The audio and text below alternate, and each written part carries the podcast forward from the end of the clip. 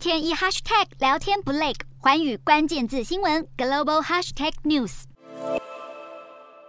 菲律宾总统小马可是上任之后，是一改前总统杜特地亲中援美的路线。最近，美国海军部长戴杜罗访问菲律宾，与菲律宾的国防部后任次长会面，除了讨论美菲双边防务关系，更是重申两国对共同防御条约的承诺。马尼拉与华府早在一九五一年就签署共同防御条约，承诺任一方本土或在太平洋辖区的领土军队、公务船舶或飞机遭到武力攻击时，双方会共同采取行动因应危险。美国海军部长在会面中强调，拜登很期待与菲律宾新政府密切合作，而菲方菲国方面也回应，小马可是已经表态会坚持独立自主的外交政策，持续保护菲律宾主权和领土完整。这场会面让菲律宾与美国打好关系之余，似乎也对中国长期侵犯南韩主权给出了强硬表示。